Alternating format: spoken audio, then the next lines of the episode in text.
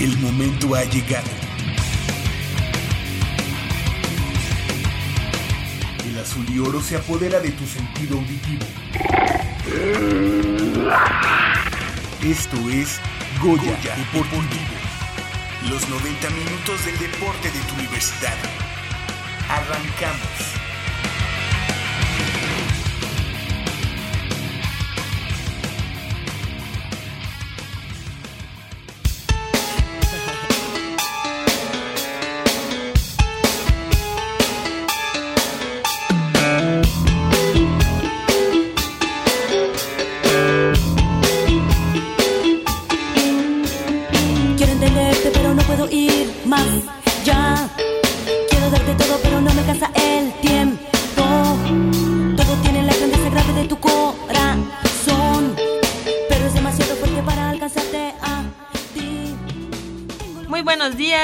Todos ustedes este sábado 19 de diciembre. Sean bienvenidos a una edición más de nuestro programa Goya Deportivo con frecuencia otro- 860M con la dirección Adolfo Prieto 133 Colonia del Valle. Nos pueden seguir a través de Facebook en Goya Deportivo o directamente en nuestra página unam, radiounam.unam.mx.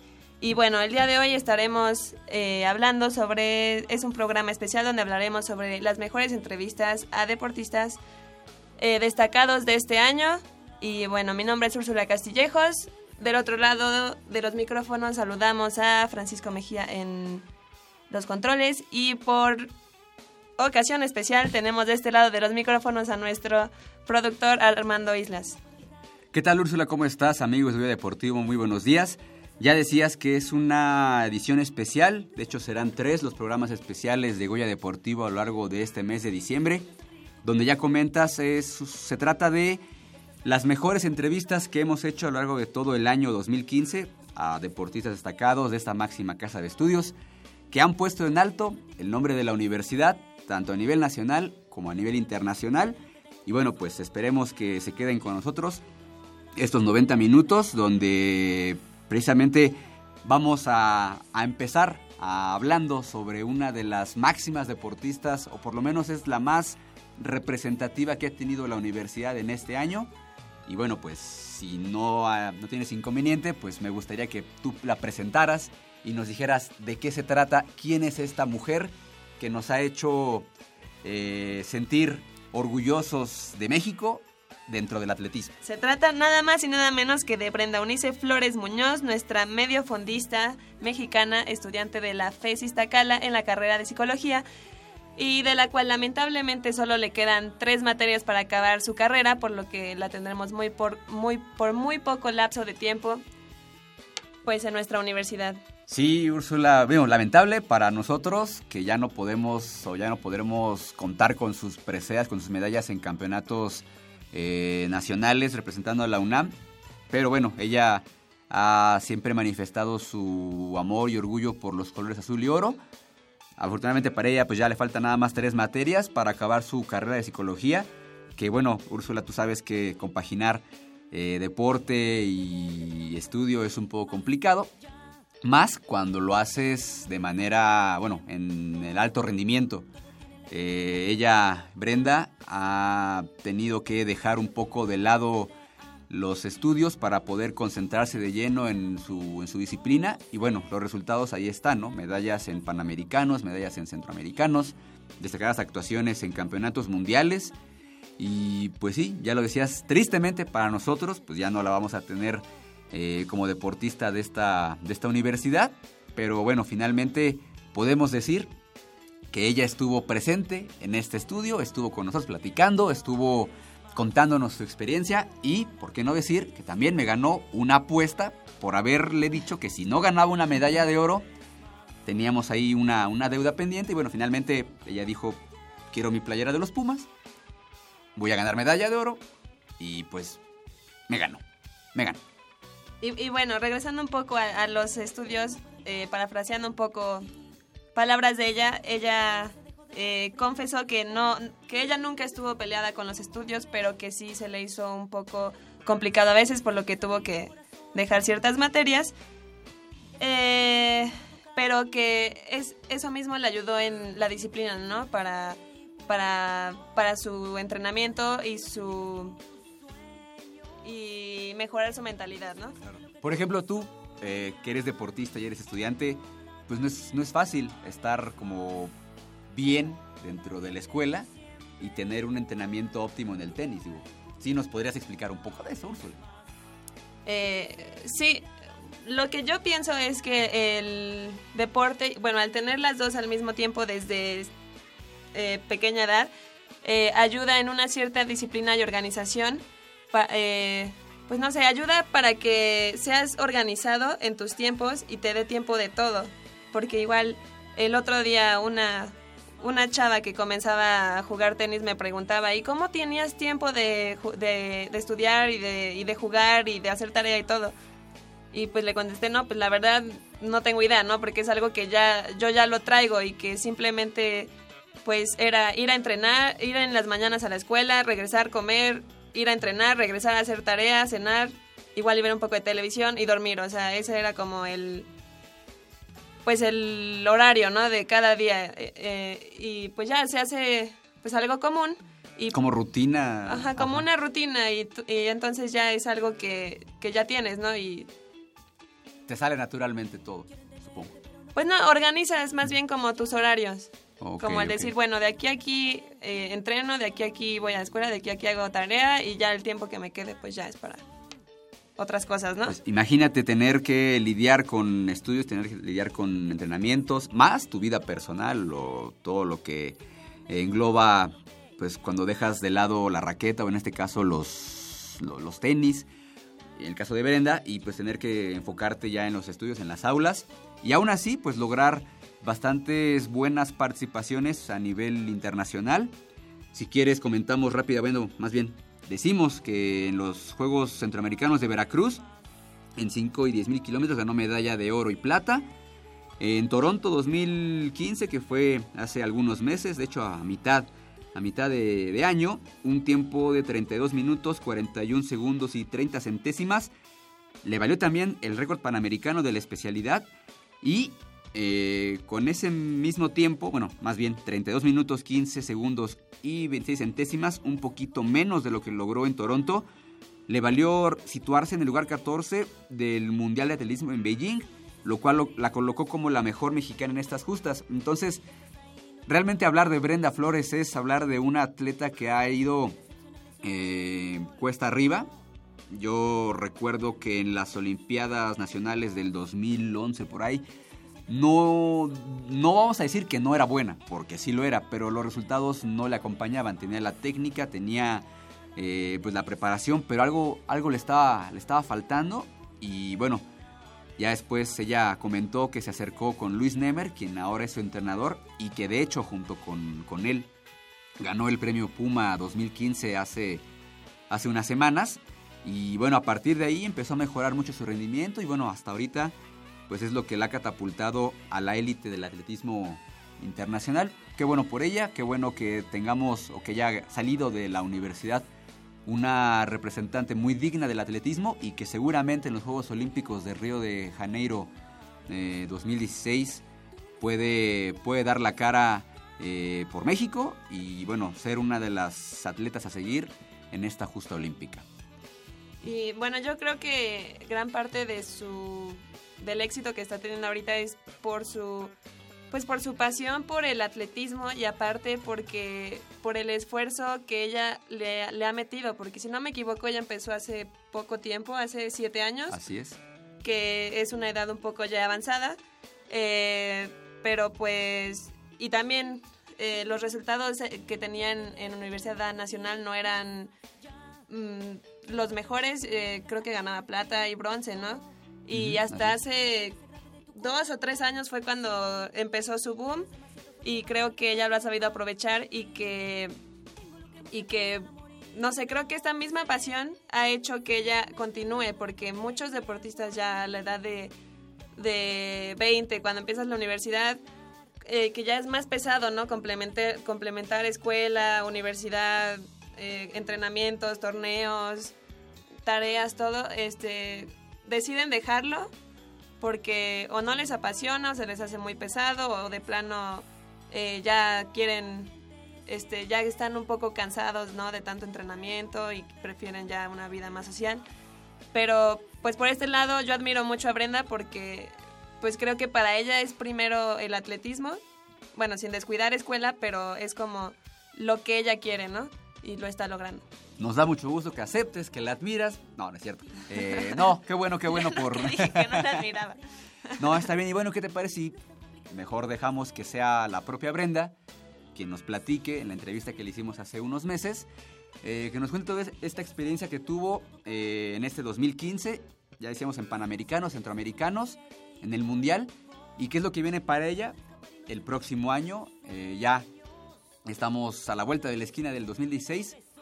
Úrsula, ¿te parece? Escuchamos lo que nos dijo Brenda, Brenda Flores Muñoz, hace algunos meses en estos micrófonos de Goya Deportivo.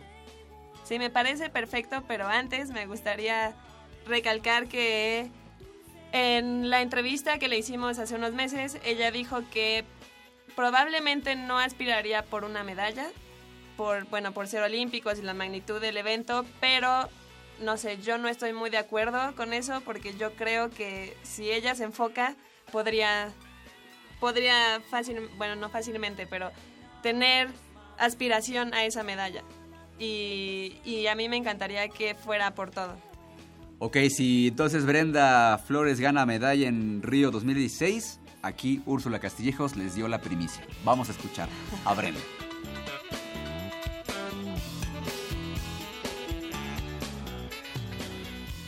Nos da mucho gusto en, este, en esta emisión de Goya Deportivo darle la bienvenida a nuestra amiga que ya nos debía este, su presencia aquí en Goya Deportivo. Brenda, Brenda Flores, estudiante de psicología en la FES Iztacala y quien ganó la medalla de oro y plata en los pasados Juegos Panamericanos en, los, en las pruebas de 10.000 y 5.000 metros planos. Ahora ya se prepara para los Juegos Olímpicos de Río 2016 y bueno, pues obviamente nos da mucho gusto tener quizá a una de las, bueno, la mejor atleta de la Universidad Nacional actualmente. Y de México en el momento. Y de México. Y qué bueno que sea orgullosamente estudiante de la Universidad Nacional. Brenda Flores, muy buenos días. Gracias por estar esta mañana con nosotros aquí en Goya Deportivo. Gracias, muy buenos días a todos. Pues antes que nada, las felicitaciones por este gran año que has tenido, por esta gran trayectoria y que ha ido en ascenso.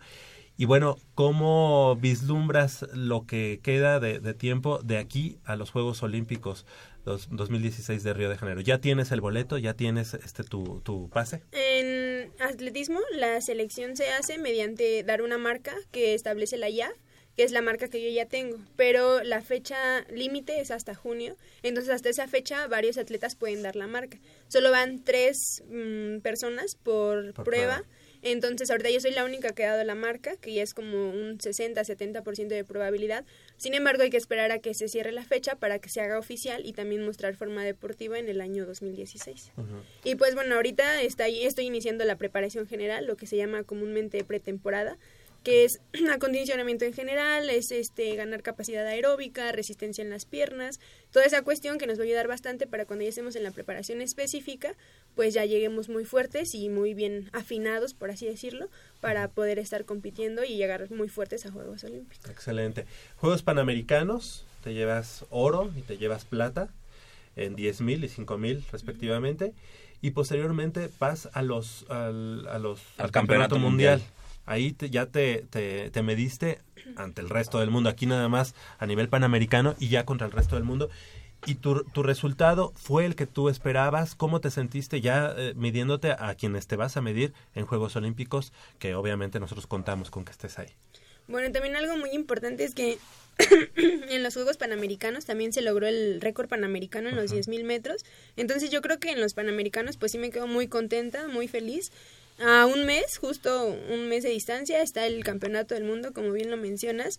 La verdad es que es un aprendizaje, que es un aprendizaje muy fuerte, muy significativo, porque sí ya te das cuenta que es otro nivel totalmente distinto. Y la verdad es que me quedo mucho con la experiencia de que ya no son las atletas que yo admiro, sino ya son las atletas rivales, ya son las atletas contrincantes, ¿no? Porque antes yo me acuerdo, no sé, en 2012 en Juegos Olímpicos yo veía y decía, wow, ¿no? O sea, las veo en la tele y digo, y ahora las vi frente a frente, ¿no? O sea, al lado, en la línea de salida. Entonces yo creo que es algo muy padre porque sí sabes que te estás viendo en otro momento, que estás avanzando bastante. Sin embargo, también dices, bueno, ahora me estoy enfrentando a una realidad totalmente distinta. Y obviamente te queda, me quedo con el aprendizaje de que hay muchas cosas que hacen falta mejorar, como a lo mejor la madurez física, porque muchas de ellas ya tienen los 30 o están en los 30 años. Yo tengo 24 años, ¿no? Entonces la madurez física es un factor que sí es muy importante en mi prueba y pues bueno, no sé, la, la, estrategia, a lo mejor el resistir los cambios de ritmo porque es una eh, fue una carrera totalmente distinta a los Juegos Panamericanos. En los Juegos Panamericanos fue muy progresivo el ritmo cómo se fue desarrollando a comparación de el Campeonato del Mundo era daban un sprint se sentaban un poco, daban un sprint, se sentaban un poco y al final pues es cerrar muy muy fuerte, ¿no? Entonces son ese tipo de diferencias en las competencias y hay que estar preparado para todo. Mucha estrategia, entonces. Bastante. Y la resistencia, ¿no? Porque si no tienes la resistencia, pues aunque tengas una muy buena estrategia y quieras ir, intenté ir con el grupo puntero, estuve ahí bastante tiempo, pero ya en los últimos dos, tres kilómetros, que fue donde ya dieron el sprint final, fue donde ya no aguanté. Y sí, un factor que a lo mejor fue un poco determinante fue que sí estuvieron muy juntas, tanto el Panamericano como el Campeonato del Mundo. Sí, la mayoría de las competidoras pues estuvieron en giras en Europa y llegaron súper bien para la competencia más importante que era el Campeonato del Mundo. Y qué mejor que medirte en este momento con, con quienes te vas a medir ya en los Juegos Olímpicos. En este caso, 10.000 y 5.000 metros, ¿Quiénes lo dominan? ¿Kenianas? Eh, ¿Etíopes? Pues en este caso lo ganó una dos kenianas y lo, en tercer lugar llegó una estadounidense. Pero por lo, por lo, regular es este etíopes, kenianas y bueno, ahorita dieron la sorpresa a las estadounidenses. Entonces yo creo que se va a mantener igual y ya después siguen europeas y pues yo, por ejemplo, ahorita que estoy representando a Latinoamérica, que yo creo que sería una o de las pocas que seamos de Latinoamérica que estemos presentes en Juegos Olímpicos. Oye, Brenda, una pregunta. ¿Cuál es la marca que te marca la IAF? 32.15. Y yo hice en Palo Alto, California, 31.45. Wow. en, eh, entonces, en, cinco, en 10.000. En 10.000. En 10.000 metros ¿Qué es tu prueba? 10.000. Ajá, sí. Sin embargo, sí queremos dar la marca IAF en los 5.000 metros porque estoy a 5 segundos. Tengo 15.30 y se, se pide 15.25. En una prueba que ya es de medio fondo es bastante accesible, son 5 segundos en 12 vueltas. Entonces si sí hay forma como de ganar esos 5 segundos. Bueno, son 12 vueltas y media, entonces sí hay forma como de, si es marcando el ritmo, siendo un poco más mm, constantes, entonces sí se podría. Y lo que ya checamos es que si hay diferencia. Primero es el 10.000, que es mi prueba fundamental y hay cuatro días de diferencia para, correr la semifinal del 5000. Entonces sí hay posibilidades. Eh, en esta experiencia en el campeonato mundial, ¿qué es lo que consideras que te falta trabajar? ¿Es la cuestión del ritmo? ¿O la cuestión de la resistencia? Yo creo que ambas cosas, porque siempre hay que estar muy bien en la resistencia y en la velocidad y más que nada el saber soportar los cambios de ritmo. Yo creo que eso solo te lo da la experiencia, el fogueo, ¿no? El estar haciendo ese tipo de carreras seguido, el estar haciendo ese tipo de, competencias es lo que me va a ayudar bastante. Pero claro, con un entrenamiento previo, con algo que me anticipe, que pues sí puedo resistir ese tipo de, de competencias. Oye, hace rato comentabas que al principio estuviste en la puntera con las demás competidoras. Eh, ¿Crees que para quizá los Juegos de Río podrías iniciar no tan apresurado y ya los últimos metros ahora sí que ir con todo? ¿O cuál podría ser como tu estrategia? Fíjate que, o sea, iba con el grupo puntero, pero íbamos bastante compacto el grupo. O sea, se cuenta, iba, íbamos pegadas, pero iba como dos segundos atrás. O sea, la verdad es que empecé muy bien. Empecé como en el lugar 10, 12. Entonces era bastante bueno el lugar, iba muy bien montada. Sin embargo, o sea, te digo, fue como la falta de, de tolerancia ese tipo de competencias el que me hizo.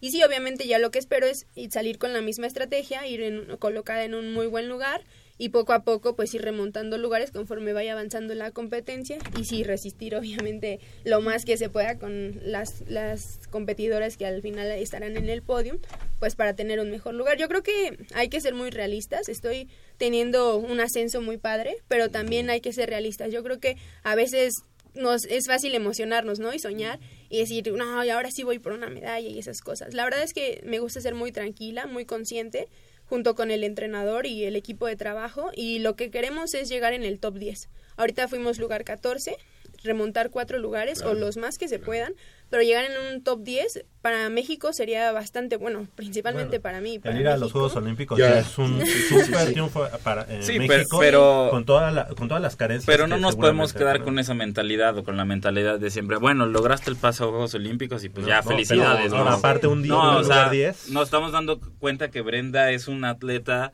y, y por lo que está diciendo, o sea, tiene la cabeza muy bien amueblada y sabe lo que quiere.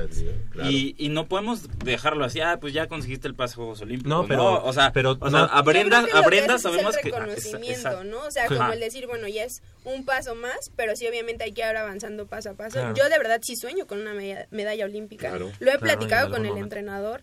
Sin embargo, sí decimos, a ver, hay que ir paso a paso, no te puedes, es como él siempre pone el ejemplo, ¿no? En la primaria, secundaria y Así es. prepa, universidad, ¿no? Tienes que irte graduando poco a poco de, de las distintas bases para pues ya ir subiendo, ¿no? Y además De tu edad te da precisamente Exactamente, para llegar entonces a eso. la verdad es que tiene, hay que también cambiar esa, como bien mencionas, la mentalidad del mexicano, que a veces queremos todo a corto plazo y saber que todo tiene una progresión, es un proyecto, tiene que ir siendo poco a poco. Entonces yo sí sueño con una me- medalla olímpica, pero yo ni siquiera lo veo en, en 2020, 16. yo lo veo hasta 2024. O sea, siendo muy realistas y siendo muy conscientes de las cuestiones y todo. Sí, eso no quiere decir que renuncias a una posibilidad Sí, claro. inmediata. Eh, yo estoy muy de acuerdo contigo, todos son, son procesos y lo hemos visto en atletas de otros países, o sea que ya, ya llegaron a la, a la cima, ya tuvieron éxito, que en el andar se les han dado este, resultados muy adversos, ¿no? Claro. A nivel de que, de que muchas veces se ha pensado en que ya están, ya ese bajón es casi casi el retiro y no, no es así, ¿no? Eh, eh, siguen, siguen y, y ese proceso los lleva hasta, hasta la meta que, que- que se fijan. Yo aquí te preguntaría lo siguiente, de las dos competiciones, ¿cuál es la que más te llama? Los ¿Los 10.000 o los Ya, ya 5.000? lo dijo, los Avenida? 10.000. Los 10.000 metros, sí, bastante. Es algo muy curioso. Mientras más larga es la prueba, a mí más se me facilita.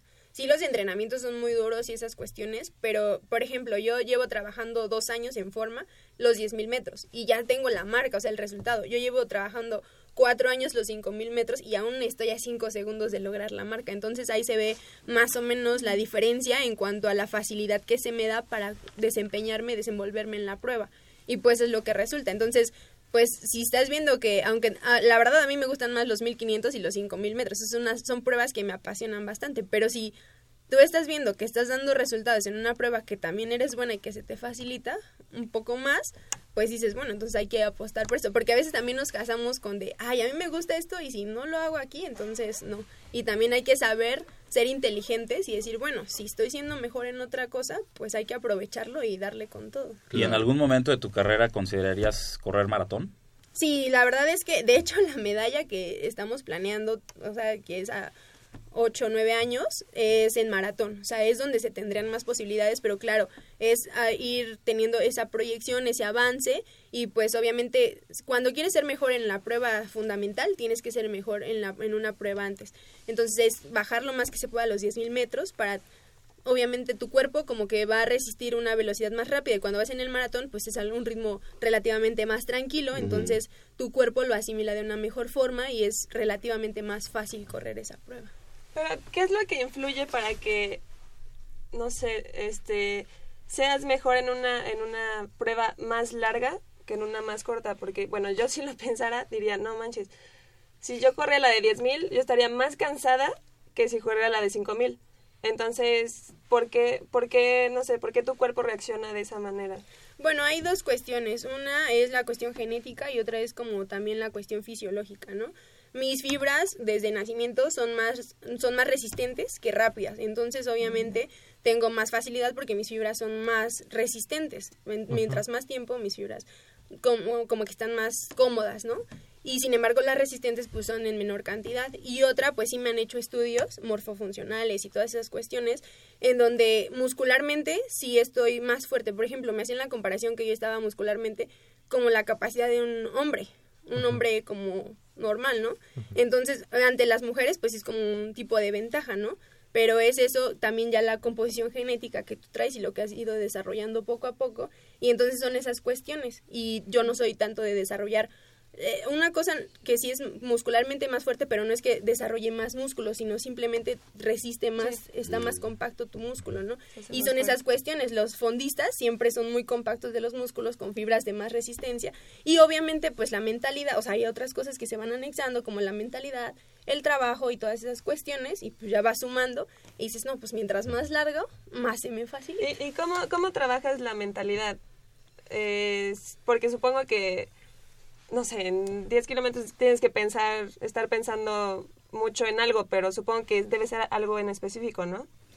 Es muy curioso porque la verdad es que siempre vas como enfocado en la competencia. O sea, la verdad es que por lo mismo de que es de resistencia es muy estratégica. O sea, de verdad tienes que ir a- viendo la puntera, tienes que ir viendo más o menos en cuánto pasas, tomar en cuenta tus parciales, ir como estar muy consciente de la competencia y pues a la vez obviamente decir, vengo fuerte, vengo preparada, tener un como dos tipos de de mentalidad, ¿no? Uno en la competencia y otro pues tener pensamientos positivos que te ayuden a ir soportando, tolerando la competencia. Y pues previamente, como yo estudio psicología, la verdad es que me ha ayudado bastante. Entonces, previo pues es de trabajos de visualización, lo que a mí me gusta mucho, de sensibilización sistemática, eh, técnicas de respiración, estar muy relajada y pues entrar como muy concentrada y pues ya en la competencia te digo mantener más los pensamientos positivos.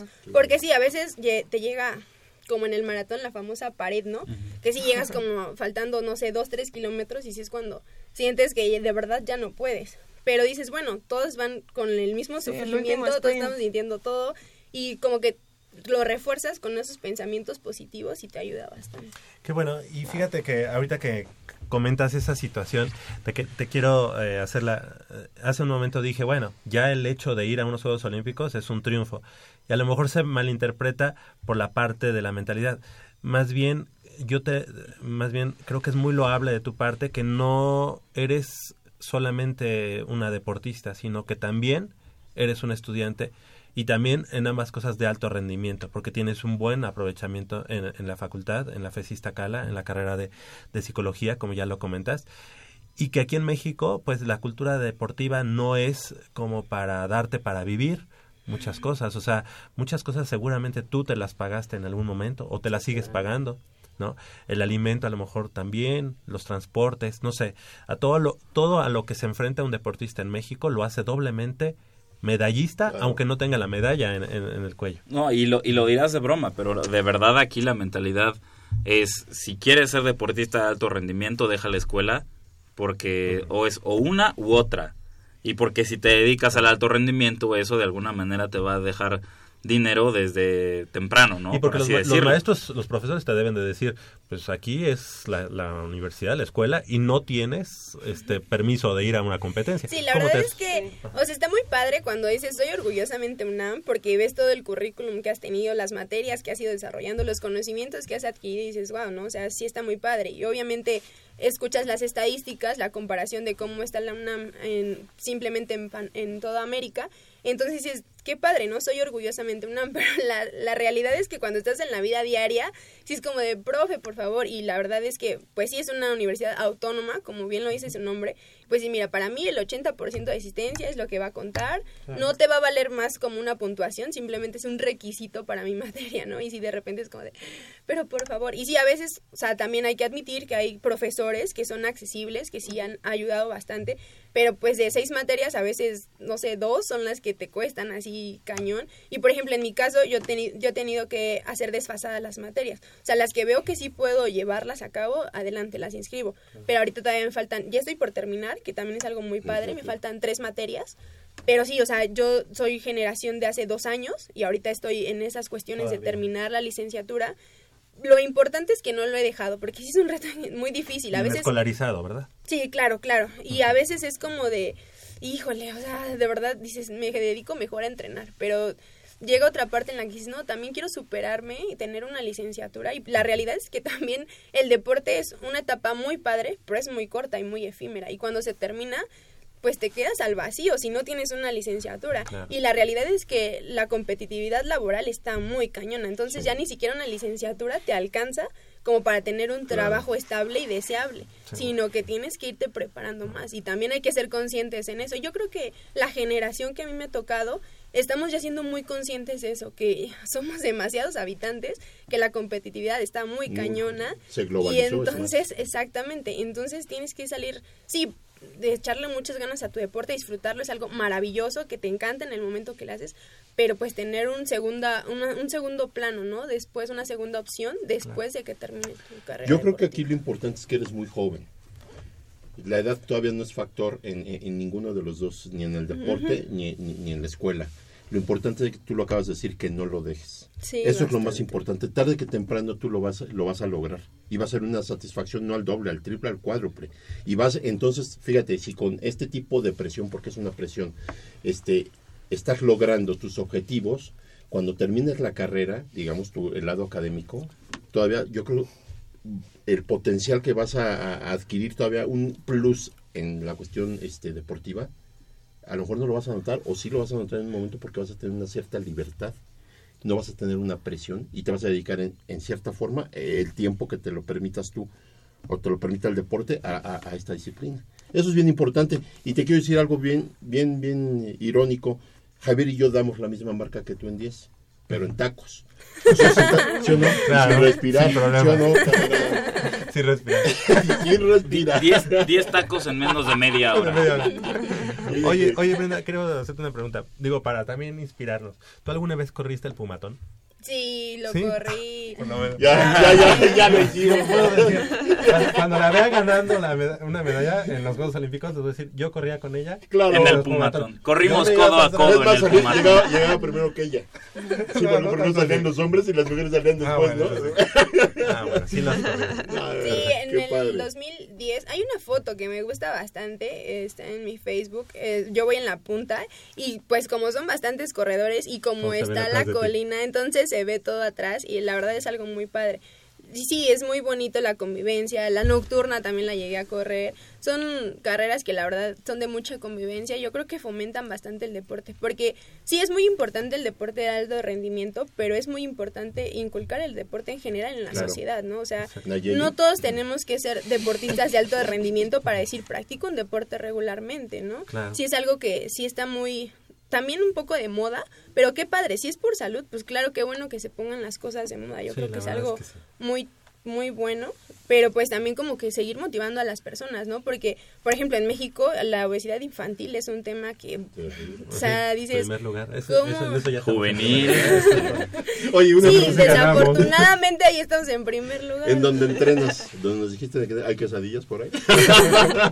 La verdad es que está padre, porque yo he visto muchos corredores que, o sea, hacen sus kilómetros, chalala, y por lo menos, si no están tan esbeltos, conservan una figura padre, ¿no? Y la verdad es que nosotros también a veces terminamos súper agotados de la distancia, y entonces sí te vas a las quesadillas, pero son relativamente sanas, ¿no? Es maíz, es una quesadilla sin tanta grasa, como que la, la ponen en el comal, en el desierto de los leones es donde hay todo ese tipo de comidas. ¿Verdad que se, Que la se verdad vale, ¿no? está Después de padre, haber o sea, quemado sí, Pero igual después de no sé cuántas horas de entrenamiento que te comas eso, Se vale. No, se no, vale, pero... Y, que ella y le que, hace- y que le hace- bajaste 3 kilos en ese entrenamiento. O sea, es, Pero re- si es no real. haces nada y comes así tanta, o sea, porquerías, pues ahí sí está... No, es lo que yo digo. Está padre cuando ya hiciste tu actividad física, te recuperaste, comiste a lo mejor una ensalada y ya después como que complementas con ese tipo de alimentación. Para una persona cotidiana como que también se Porque tampoco hay que sati- satanizar la comida. O sea, la comida no es la culpable ni la responsable de nada. La. Sino la cantidad, los excesos que se hacen. ¿no? Exactamente.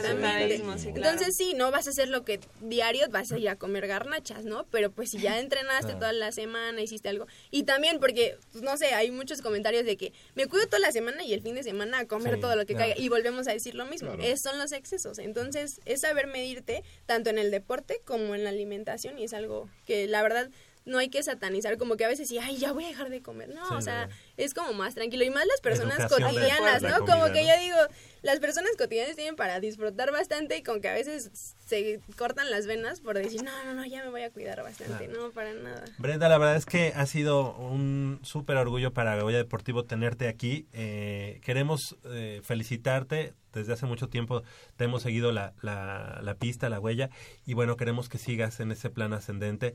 Y bueno, queremos eh, también, nuestro productor quiere demostrar que aquí somos hombres y no payasos, él te dijo en algún momento y apostó contigo te iba a regalar el jersey de los Pumas. Que si le traía un oro de Panamericanos, Ajá, iba a haber un regalo. Así que vamos a... Y nada más una playera. No, es el jersey de La los Pumas, no es una playera. No es, no es el jersey de los Pumas. No es... No. no es- Oye, bravo, eh, bravo. El, el productor dijo... Cumplió, cumplió. Foto, foto. La foto oficial. Es la foto oficial y al aire, exactamente. Ahí está. Ahí está de, de Metiche en Jacobo, pero no Y- importa. La foto. Ah, no importa. No, no, ya, ya, ya.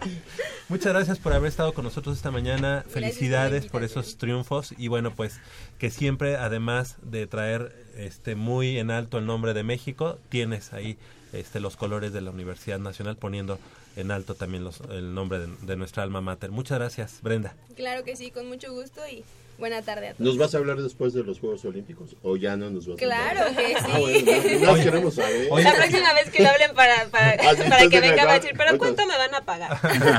Por No, la Y entrevista. esperemos, así como es México, eh, yo creo que ya no tardan en hablarte los patrocinadores, Telmex, y que siempre ha estado contigo, Ivanamex siempre ha estado contigo. Y, o sea, Sí, todos, los todos, ya, ya todos. Sí, ahora sí nosotros. todos, ¿no? No, pero ojalá, ojalá, ojalá te hablen pronto y que, bueno, sea, sea también un modus vivendi para ti, porque has, has llegado a, a un nivel importante. Y que sigan los éxitos también en, en el aula. Sí, claro que sí, sí, a seguir importante. teniendo éxito en ambas cosas. Ahí en la FAIS Iztacala, que ahí también hay buenas garnachas afuera. Bastantes. No, muy bien. Pues muchas gracias. Gracias. Gracias. Brenda. Saludos Mucho éxito y este, esperamos eh, tenerte aquí de vuelta lo más pronto posible con otra medalla. Así será. Y aunque no haya medalla, no importa, pero sabemos que eres es No, pero puedes. Claro que puede. claro, Sí, no hay que queremos, descartar las posibilidades, ¿no? Es como siempre se dice, ya estando ahí todo puede queremos. pasar. Claro, claro, definitivamente. Bueno, y definitivamente cree que, créetelo, ¿no? Sí, De que estás no, ahí, de que, vas con todo y que vas por medalla. Créeme que por mentalidad no paro. Gracias, Brenda.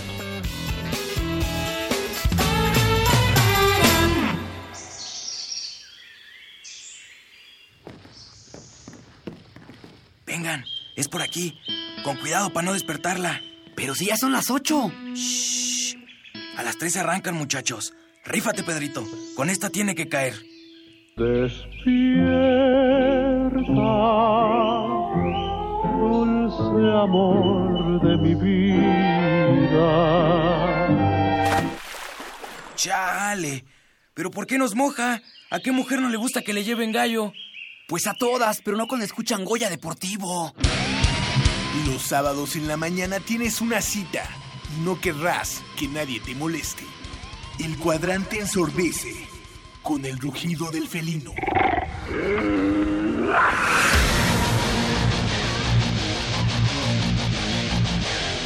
El deporte también se practica con los oídos. Goya Deportivo. Escúchanos todos los sábados de 8 a 9.30 de la mañana por el 860 de AM. Goya Deportivo, la voz del deporte universitario.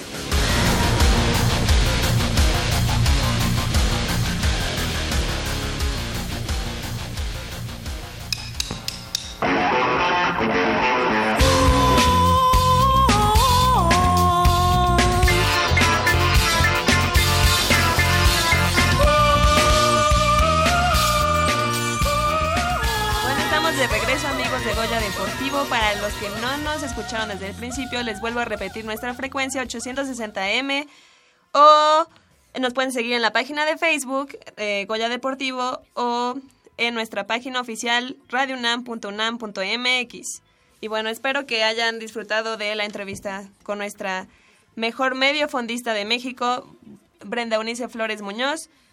Eh, quien confesó estar muy motivada y con muchas ganas de seguir y progresar, y la cual va a ganar medalla en Río, en Río, en ajá, Río de en Río Janeiro 2016. 2016. Sí, porque por tú, porque tú lo dijiste y porque creo que nos está escuchando.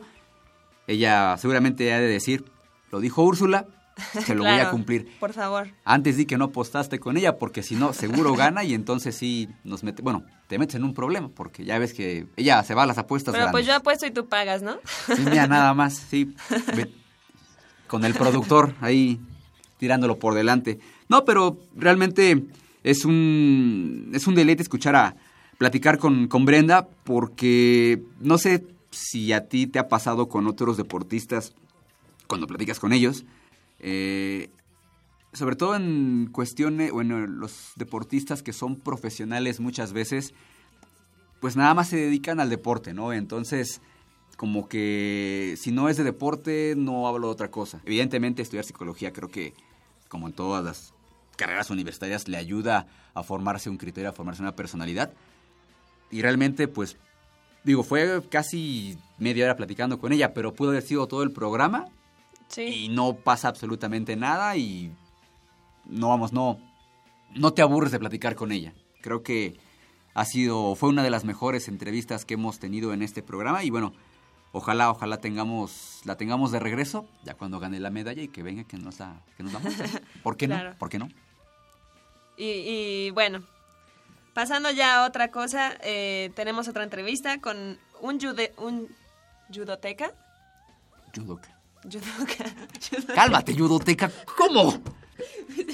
Esto no lo van a borrar y te lo, lo voy a hacer meme. Judoka. Judoka. Ok. 3-2. Y, y bueno, ya pasando a otro tema, tenemos otra entrevista con nuestro judoka, Eduardo Ávila, quien en los Juegos Olímpicos de Beijing 2018 y 2012... 2018. Put- Es que tengo problemas No lo borres, no lo borres. con mis kilogramos, Sí. kilómetros, Con tus 10 mil. kilómetros de No. altura. Ándale, ándale. A ver, 3-2, 3-2. Ok, eh, bueno, pasando ya a otra cosa, tenemos otra entrevista más con nuestro judoka Eduardo Ávila, quien en los Juegos Olímpicos de Beijing 2018, 2000... ya, necesito cinco minutos. ya.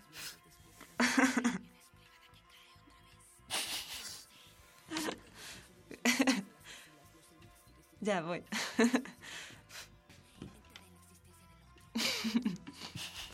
Ok. Bueno, pasando a otra entrevista más con nuestro judoka Eduardo Ávila, quien en Juegos Olímpicos de Beijing 2008 y Londres 2012 consiguió oro y bronce, al igual que oro en Panamericanos en Río 2007 y Guadal- Guadalajara 2011. Así es, Úrsula Eduardo Ávila, eh, judoka de la Universidad Nacional, que hay que decirlo, Eduardo Ávila tuvo un... Bueno, él es, digamos, nacido, nacido es de cuna, de cuna puma, en, este, en estos momentos pues ya, no por decir que lo chupó la bruja, pero finalmente tú sabes que no, 3-2, 3-2, 3-2, se me fue la idea. Se me está pegando. Yo empiezo, yo empiezo. Cinco minutos. Ah, Guadalajara 2011. ok, ok. 3-2. Así es, Úrsula Eduardo Ávila Sánchez, un judoka que le ha dado eh, muchas satisfacciones a México, a, a la UNAM, en justas internacionales y en justas nacionales. Y él, hay que decir, es un atleta paralímpico, tiene un problema de, de visión. De hecho, gradualmente, eh, en algún momento de la vida, se, quedará completamente ciego. Pero eso no le ha impedido lograr pues este tipo de, bueno, estar compitiendo a nivel internacional con los mejores. De hecho, en alguna ocasión estuvo rankeado como el número uno a nivel mundial en su división, que son los 78 kilogramos.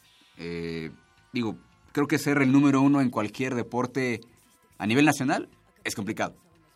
Pero hacerlo a nivel mundial Es más complicado. es mucho más complicado y más, sobre todo porque tú sabes que eh, hay ciertos deportes que no tienen tanta difusión, que no tienen tanta promoción o tanto seguimiento como, como muchos otros, sabemos cuáles son. No vamos a meternos en esos problemas ahorita, porque estamos hablando de, de- de- de Eduardo y es mejor enfocarnos en él. Pero vamos, lo que ha hecho Eduardo en, esto, en estos años sí es como de remarcarse, ¿no? Él ya decíamos que es atleta paralímpico, pero en alguna ocasión estuvo compitiendo en las dos modalidades, digamos, digamos como atleta convencional y como atleta paralímpico. Y bueno, en la entrevista que vamos a escuchar en unos momentos más, pues él nos comenta eh, pues cómo, cómo tenía que partirse literalmente para estar compitiendo en, vamos, finalmente podemos decir que son dos torneos, aunque, es- aunque es lo mismo, pero son dos torneos completamente distintos. Se enfrentaba evidentemente a los mejores a nivel nacional en convencionales y a los mejores a nivel nacional en no convencionales, vamos a ponerlo de alguna manera así. Y además estar estudiando su, su carrera que es administración de, de, de empresas en la Universidad Anáhuac. Hay que decir que Eduardo estuvo matriculado en la, en la UNAM, él estudió en la Facultad de, Química, de hecho en el 2000, 2006, en la Universidad del 2006, que de hecho Úrsula fue mi primera misión en esta sagrada universidad, me mandaron a Mérida, ahí conocí a, Eduardo. Y de hecho él en esa, en esa universidad fue su primera competencia nacional como judoka. Ahí él nos estará explicando eh, cómo es que inició este proceso dentro del judo y bueno, de ahí, a partir de, ese- de esa medalla de oro, su carrera dentro del judo fue para arriba. Y bueno, ahora pues ser, ser medallista olímpico en dos Juegos Olímpicos, vamos a, ponerlo así, no es fácil eh, enfrentarse a los mejores y ser, pelear, digo, creo que mantenerse o llegar a ser el primer, el primer lugar en cualquier disciplina es complicado. Más bien el mantenerse en esa posición es el triple de complicado porque eres el rival a vencer. Y entonces eso te, te exige más preparación, te exige muchas cosas más. Y bueno, él lo ha, lo ha mantenido y creo que es una de las pocas personas que también, como en el caso de Brenda, es bastante centrado en, en- en lo que quiere y en lo que, en lo que aspira a lograr, ¿no? Y creo que ahora los ríos, los, ríos, ¿eh? los Juegos Olímpicos de, de Río 2016, pues será una prueba más para, para demostrarse a sí mismo que, bueno, eh, las limitaciones físicas no, no tienen por qué ser impedimento para conseguir lo que, lo que tú quieres, ¿no? Exacto. Y bueno, es muy importante mencionar que este año lo volvió a hacer y se proclamó campeón en 73 kilogramos en Toronto de 2015 y derrotó a un argentino llamado José Efron y con el cual él aceptó tener pique desde hace unos años y bueno, ¿tú qué opinas acerca de que los deportistas tengan pique entre ellos? Ah, pues bueno, de hecho nos platicaba eh, Eduardo que evidentemente dentro del terreno de juego, si obviamente le quieres ganar al rival, ¿no? Pero cuando te quitas la etiqueta de, bueno, ya, ya acabó la competencia, ya acabó el torneo, son amigos, ¿no? Y de hecho es lo que él decía, bueno, sí tengo pique con él, eh, sí lo quiero vencer, él me ha derrotado, de hecho él, él le ganó en los Juegos Olímpicos de, de Londres, eh, evidentemente pues sí, si estás a punto de ganar medalla y, llega otro fulano y te derrota, pues sí es como de, ah, maldición. Después él se desquitó, pero dice, pues finalmente cuando nos quitamos el, el judogi, somos amigos, eh, platicamos, vamos. La rivalidad existe solamente dentro del terreno de juego, o en este caso, dentro del tatami. Después, bueno, cuando se quitan la etiqueta de deportistas, pues como dos personas normales que son compañeros de la misma profesión, digamos, del mismo deporte. Y digo, tú debes tener también pues bastantes amigos y amigas dentro del tenis, a quienes nunca puedes derrotar y cuando se quitan, eh, vamos, ya salen del- de la cancha, pues son, son amigos, ¿no? Son amigas. O eso quiero pensar.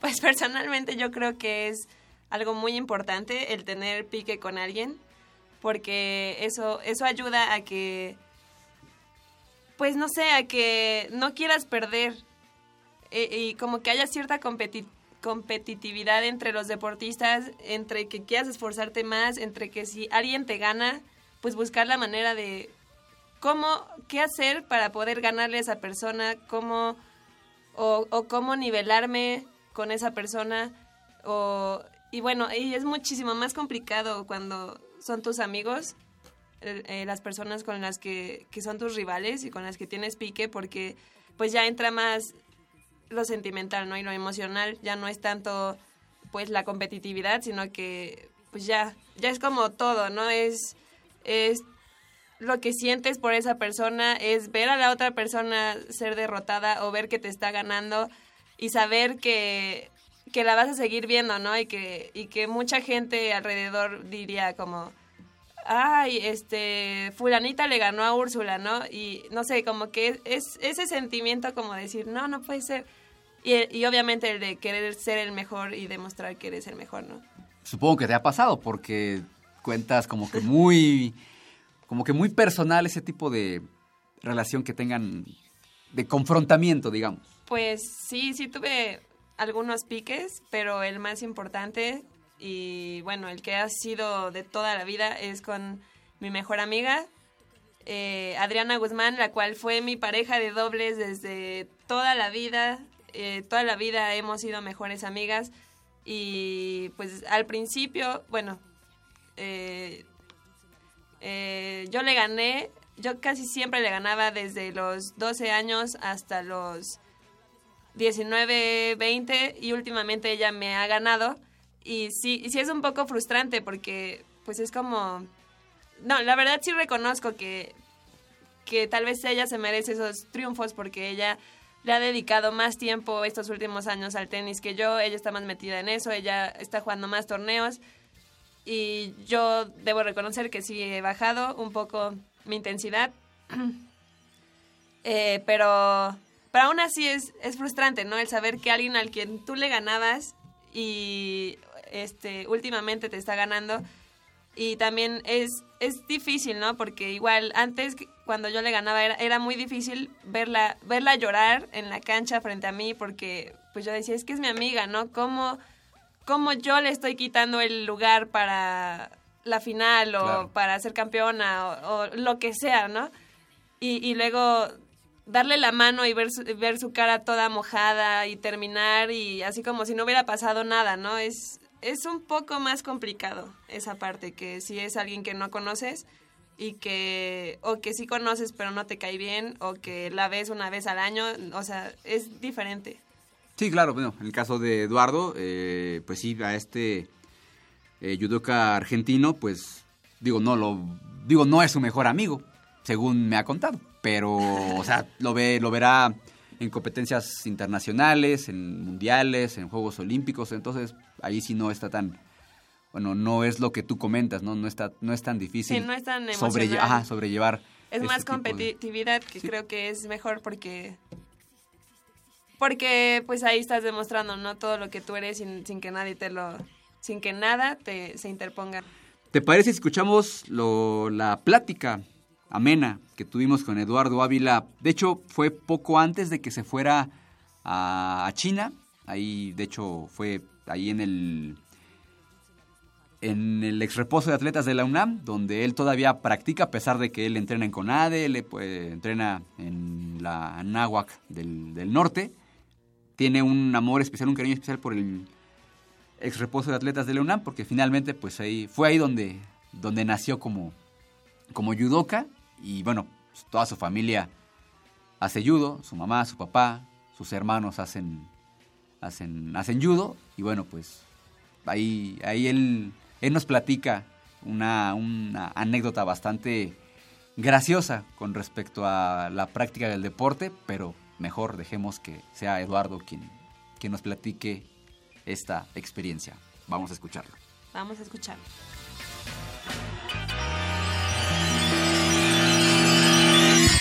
Cuando tú estés listo me dices. Venga. Eduardo, eh, medalla de oro en Juegos para Panamericanos en Toronto 2015. No es nuevo para ti ganar medallas de oro en eventos internacionales, pero ganarlas tampoco es fácil. ¿Cómo te sientes con un logro más en este sentido? Bueno, así como dices, no es fácil el logro, es un resultado de varios meses, varios años ya anteriores preparándonos para esto.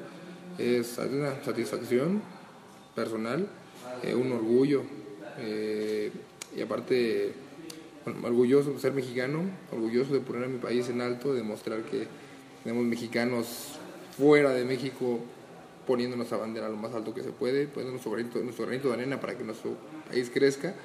Me siento orgulloso y feliz con eso. ¿Cómo, ¿Cómo estuvo la competencia? Platíqueme un poco, los rivales, qué tan, qué tan fuertes estaban. Pues me tocó primero Canadá, el anfitrión, eh, ya lo conocía, eh, luché con él en el Mundial de este año también, le gané. Brasil después, le gané. Y la tercera Argentina, que ya también tenemos, tenemos pique los dos personal porque ya somos rivales conocidos. Eh, segunda vez que luchamos juntos. Eh, le gané, iba perdiendo, y literal faltando un segundo, le di la vuelta y gané. Ahora me tocó a mí esto porque en Londres al revés, yo iba ganando y faltando 12 segundos yo perdí. Y pues ya, nada, continuando y aprendiendo de todo lo que ha pasado. O sea, fue como una revancha, vamos a ponerlo así. sí, sí, sí, es el, el- el escenario, no, no era el mismo, evidentemente, olímpicos, panamericanos, Ajá. pero, Pero finalmente bast- ajá, revancha. lo mismo, bueno, la misma, el mismo estrés, o sea, todos vamos por una medalla. Eh, eh, la vez que perdí faltando 12 segundos fue contra Ucrania eh, y ahora me tocó a mí ganar faltando un segundo contra Argentina. Ok, ok. Eh, en los juegos pasados para los panamericanos en Guadalajara, ¿cómo, ¿cómo te fue, Eduardo? También fue un buen resultado, en primer lugar. Qué mejor que estando en casa, que esa tranquilidad, el apoyo que hay del público ayudó bastante. En mi caso me hace sentir bastante bien, saber que está mi familia, mis amigos en, las gradas. Y un gran resultado también en Guadalajara. ¿Qué tan difícil es competir? Bueno, acabamos de poner el ejemplo. eh, competir en casa con el apoyo de tu público y competir fuera, donde pues, eres un extranjero más, donde a lo Ajá. Sabes que el local tiene preferencias. Ya viviste esas dos realidades. Ajá. ¿Qué tan distinto o cómo, o cómo se viven esas competencias? pues eh, no, no, no lo había entendido hasta hace un par de, un año yo creo. Eh, nada como estar en casa, tener el apoyo de la familia, de los amigos, estar en tu país, tu comida que es bastante importante, tu horario, tu clima. eh, y es muy diferente, por ejemplo, estábamos en Corea y es otra cosa completa, otro mundo. Estar fuera de México, Corea es otro mundo, afecta bastante, estar en un hotel es diferente a estar nada como está en- en nuestro país. Ya el próximo año se vienen los Juegos Paralímpicos. ¿Cómo nos estamos preparando para, para Río?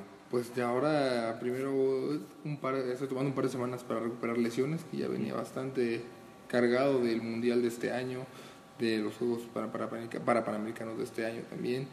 Eh, en cuanto salga las lesiones, bueno, continúo con preparación física, eso no lo he dejado, pero lo que es- son rodillas, codo derecho, un hombro que ya tenía bastante lesionado, necesitaban descansar, porque si lo seguía eh, forzando, se va a hacer más grave la lesión. Pero ahí va, todo va muy bien, gracias a Dios. Y a continuar con lo que me gusta y con lo que sé hacer. Ya tienes el pase Río, eso no, ya no hay. Afortunadamente todo, todo, todo va como se está planeando, como se ha planeado. Eh, ya está el pase a Río desde el año pasado. Eh, y aún no nos queda más que prepararnos para... ¿Dónde, cómo, cómo conseguiste el pase a, a Río? El año pasado en el Campeonato Mundial en, Los, en Colorado Springs, el primer lugar de cada categoría clasificaba directo a, a los Juegos Paralímpicos. Yo quedé campeón mundial el año pasado y pues me dio el pase. Es. Todos los deportes son complicados. Ajá. O sea, ganar es complicado. Y mucha gente se esfuerza demasiado por ser siempre el mejor. Pero lo más difícil, supongo, es ya siendo el mejor, mantenerse. Sí. ¿Cómo, ¿Cómo vives tú eso? Ay, pues no siempre soy el mejor y a veces, este, No, obviamente, no, no. eh, van por mi cabeza cuando hay una competencia, soy el rival a vencer en algunos casos. Eh, y también esto es bastante estresante, tener una, ay, una reputación, un, ¿cómo se podría decir? Tener un, cierto- una cierta imagen ante los competidores de que eres el mejor y mantenerse es, es difícil también. em- emocionalmente, físicamente es pesado. Te preparas al doble, supongo. Cuando sabes. Sí, sí, sí, claro, porque obviamente no quiero que me ganen y quiero continuar como siendo el número uno y, y eso es una motivación también. ¿Cuántos años llevas practicando judo, Eduardo? Ya bastantes años, empecé en este dojo en Ciudad Universitaria en el 97, ya de hacerlo diario, en el 97, no, sí, 97. Digo, uno porque conoce a tu familia, sabe que es por, por tu papá y por tu mamá. Sí. Pero platícanos, pues, hay miles de deportes elegiste judo. ¿Por qué Yo, judo? yo no lo elegí, me lo obligaron a hacer. Ok. Eh, desde niño pues me traían a entrenar acá y créanme que no me gustaba, pero pues me ayudó bastante. El judo para mí ha sido como una rehabilitación. Me- la limitación visual me la he aprendido a vivir con eso. Me ha hecho ser una persona segura, independiente. El deporte da ciertas aptitudes físicas que, que no se obtienen si no, si, no se hace ejercicio. Por ejemplo, el equilibrio, la percepción del espacio, la seguridad. La- el deporte aporta muchísimas cosas. ¿Qué pasa con tu vista, Eduardo? Platícame Yo tengo daño en el nervio óptico a causa de una caída desde los 6 años que me limitó la visión y lo cual hizo que no se desarrollara mi ojo de la forma co- correcta. Ok. Pero pues digo, el Eduardo de ahora es completamente diferente al Eduardo de hace 20 años. ¿Cómo eres, Eduardo? ¿Cómo es? Inseguro, eh, necesitaba ayuda para cualquier cosa, para caminar de noche. Todavía sigo chocando con una pared o cosas así, ¿no? Pero, pero pues soy otro Eduardo. No imagino mi vida cómo sería sin, sin el deporte. ¿Había otro deporte que te hubiera gustado practicar o, Mm, o el deporte no, de- no, no, créeme que no era un niño de hacer ejercicio, de hacer deporte. No, era un tetazo, así que no sabía ni, no, ni patear un balón. Hasta la fecha, ¿no? Los deportes de balón no es lo mío. Ok. Porque no veo los balones eh, o las pelotas, pero no, fue una pasión para mí el deporte. Ok, ok.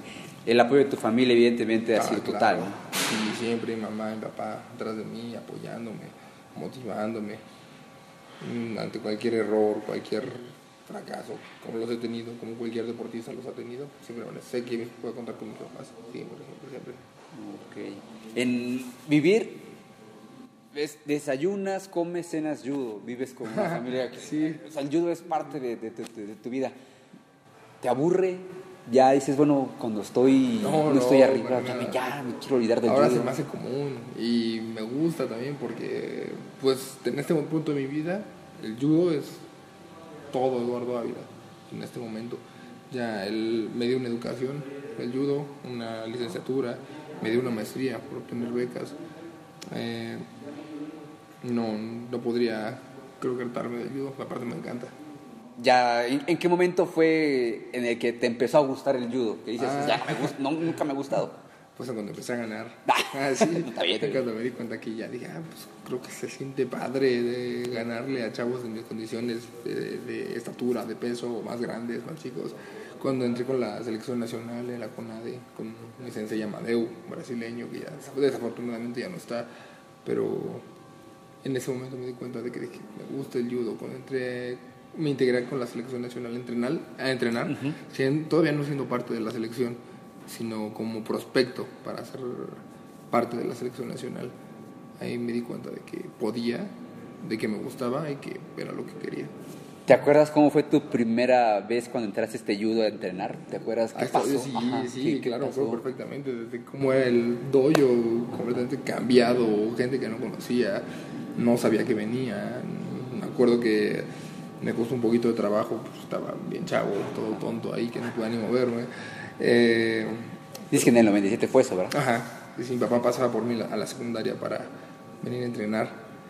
Y me acuerdo que terminé cansadísimo. O sea, ya cuando me regresaba con mi papá, me quedaba dormido en el coche. Y veía que a mi papá le gustaba que yo entrenara judo, le gusta que yo entrene judo.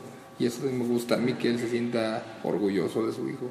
¿Te acuerdas de tu primer costalazo aquí? Ah, claro, Digo, y también me han hecho llorar aquí, Sí. aquí me he desmayado, aquí me he lesionado, aquí mi papá, digo, me ha hecho llorar, también se pasó de lanza entrenando conmigo, me ponía buenos golpes. Pero claro que lo recuerdo y todo eso fue un proceso de aprendizaje que para no volver a cometer errores, para después yo hacer esas técnicas que me hicieron, yo lo tomo como aprendizaje.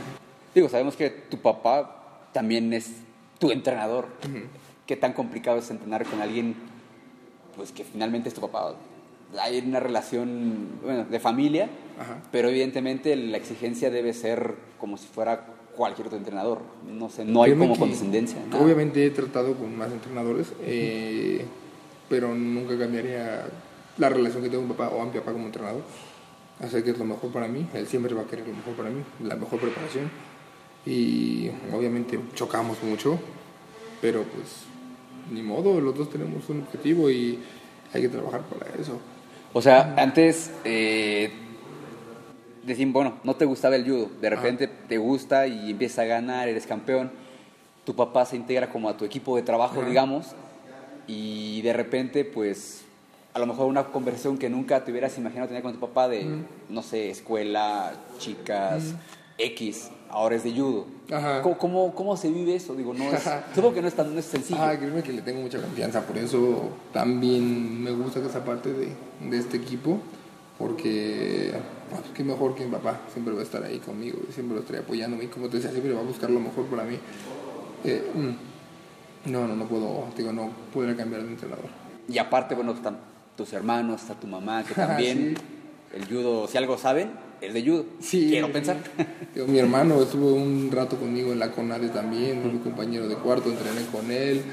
O sea, mi mamá me acuerdo que me fue a dejar al cenar en algún tiempo también, fue por mí al cenar. O sea, ah, mi familia ha estado siempre en, en este proceso, en todo, par- todos los logros han sido gracias a ellos también, tienen su mérito. No es solo mío.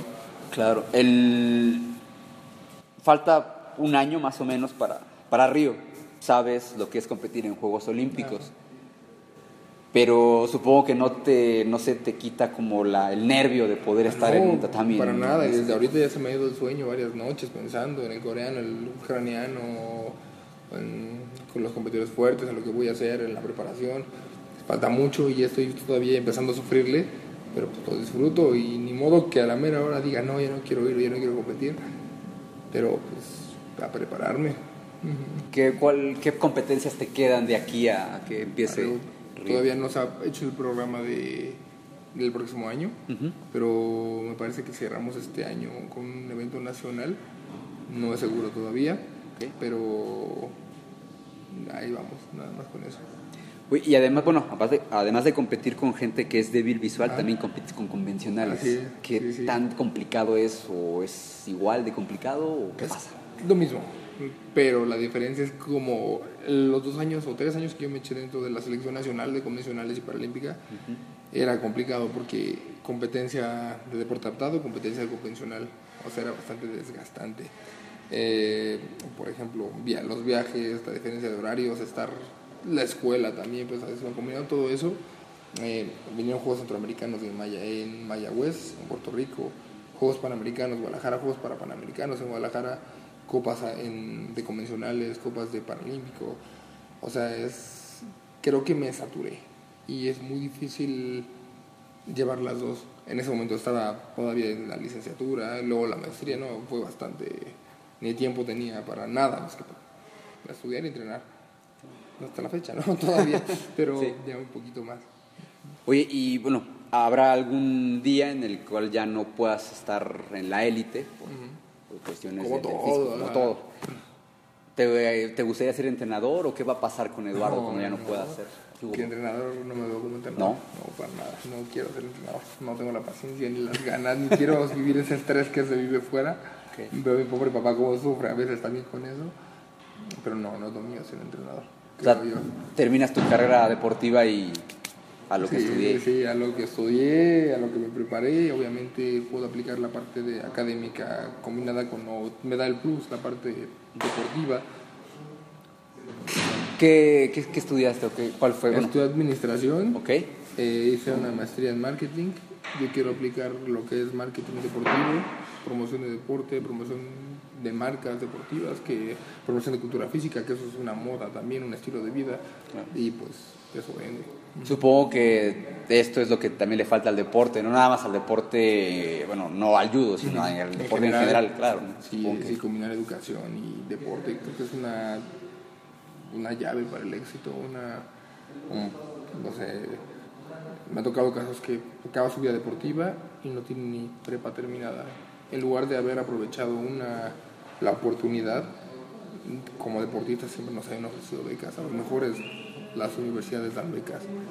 Y pues el deporte se va a acabar, llega un punto que se acaba, nuestro cuerpo dice ya, nuestra mente también, pero no, siempre, en mi caso, mi mamá siempre me dijo, estudia, estudia, estudia nunca dejes la escuela. Le hice caso y ahora se lo agradezco, ese gran consejo que me dio. Y pues el deporte me dio muchas oportunidades. Una educación, para empezar.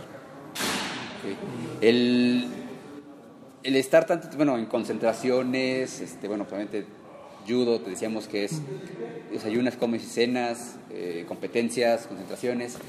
Cuando tienes estos periodos de descanso, ¿qué es lo que haces? Ay, ¿Qué no es? manches, me encanta. Aparte de dormir. que- Ay, los primeros días llegando de, de concentración de una competencia, pues dormir, dormir, comer todo lo que se extraña del país. Luego ya, pues resolver pendientes, tengo de escuela, ahora mi titulación para la maestría. Eh, la parte personal también creo que es bastante buena recuperarla, amigos, pareja, familia. Eso es a lo que me dedico cuando estamos fuera de temporada. Que es como muy poquito tiempo, supongo. Ajá, sí, son los últimos dos meses del año y ya. Sí. No, está- y oye, Eduardo, eh, supo- bueno, aquí te iniciaste en este dojo, te iniciaste Es mi casa. tu casa, tú bien lo dices, por cuestiones ajenas a ti y a mí y a los que están aquí, no, no estudias ya en la universidad. ¿Alguna vez lo hiciste? Ajá. Me acuerdo de ti en la universidad del 2007, no, del 2006, en, En Mérida. Yucatán, sí, Sí, sí, mi primer evento que gané, ese, no manches, o sea, ah, qué padre. Ahí te diste cuenta que sí podía, que sí te gustaba Ah, esto, que Y sí. gracias a ese evento me pude concentrar con la selección nacional, porque gané la Universidad Nacional y de ahí me jalaron para integrarme con los entrenamientos con la selección nacional. Mm, digo, yo estoy en la prepa 4, te creo que me encanta mi, mi etapa de, de preparatoriano. Claro. Este, estuve aquí en, la, en Ciudad Universitaria estudiando químico farmacobiólogo. Desafortunadamente el apoyo es nulo, Claro. lo tengo que decir. Eh, pues me ofrecieron beca en una, universidad, en una, en una universidad privada, La Anáhuac. la Anáhuac. Ajá. Todo terminé mi licenciatura, terminé mi maestría. Y pues también agradecidos con ello, con ambas universidades. O sea, yo sigo entrenando en la UNAM y sigo teniendo cariño a esta universidad. Y me hace feliz recordar. Mi papá trabaja aquí, pues esta es mi casa también. ¿La consideras realmente tu casa? Digo, finalmente, pues aquí te hiciste judoka. Ajá, así es, aquí me inicié como judoka y pues todavía en eventos nacionales yo represento a la UNAM, la, federa- la Asociación. Asociación de Judo de la UNAM, todavía soy parte de la asociación. Esto es un orgullo también, o sea, entrar a la UNAM no cualquiera. ¿Cuántos rechazados hay? Que es una dos terceras partes de los que intentan ingresar a la UNAM no entran. Creo que eso también demuestra bastante de todos los que somos parte de esta institución, de que tenemos, o sea, ciertas capacidades mentales, eh, no solo físicas. Claro. O sea, más me enorgullece haber estado en esta, este- esta- en esta universidad. Finalmente, Eduardo, eh, a toda la, a la, a la gente que por alguna razón tiene alguna eh, discapacidad, vamos a ponerlo así, tú eres el ejemplo de que no es una limitante. A ese, a Igual esas- lo fue en algún momento, pero el Pero- deporte es una, como te decía, es una rehabilitación. Soy una persona completamente diferente al Eduardo de hace 20 años, de hace 25 años. Ya tengo 29 y para mí esto cambió mi vida y la sigue cambiando, ¿eh? Sí. ¿Qué consejo les das a esas personas? Ay, por favor, hagan algún tipo de actividad física, no se desesperen, las cosas también no van a cambiar de un día para otro, no van a poder desarrollarse mejor de un día para otro. Es cuestión de meses, semanas, años también.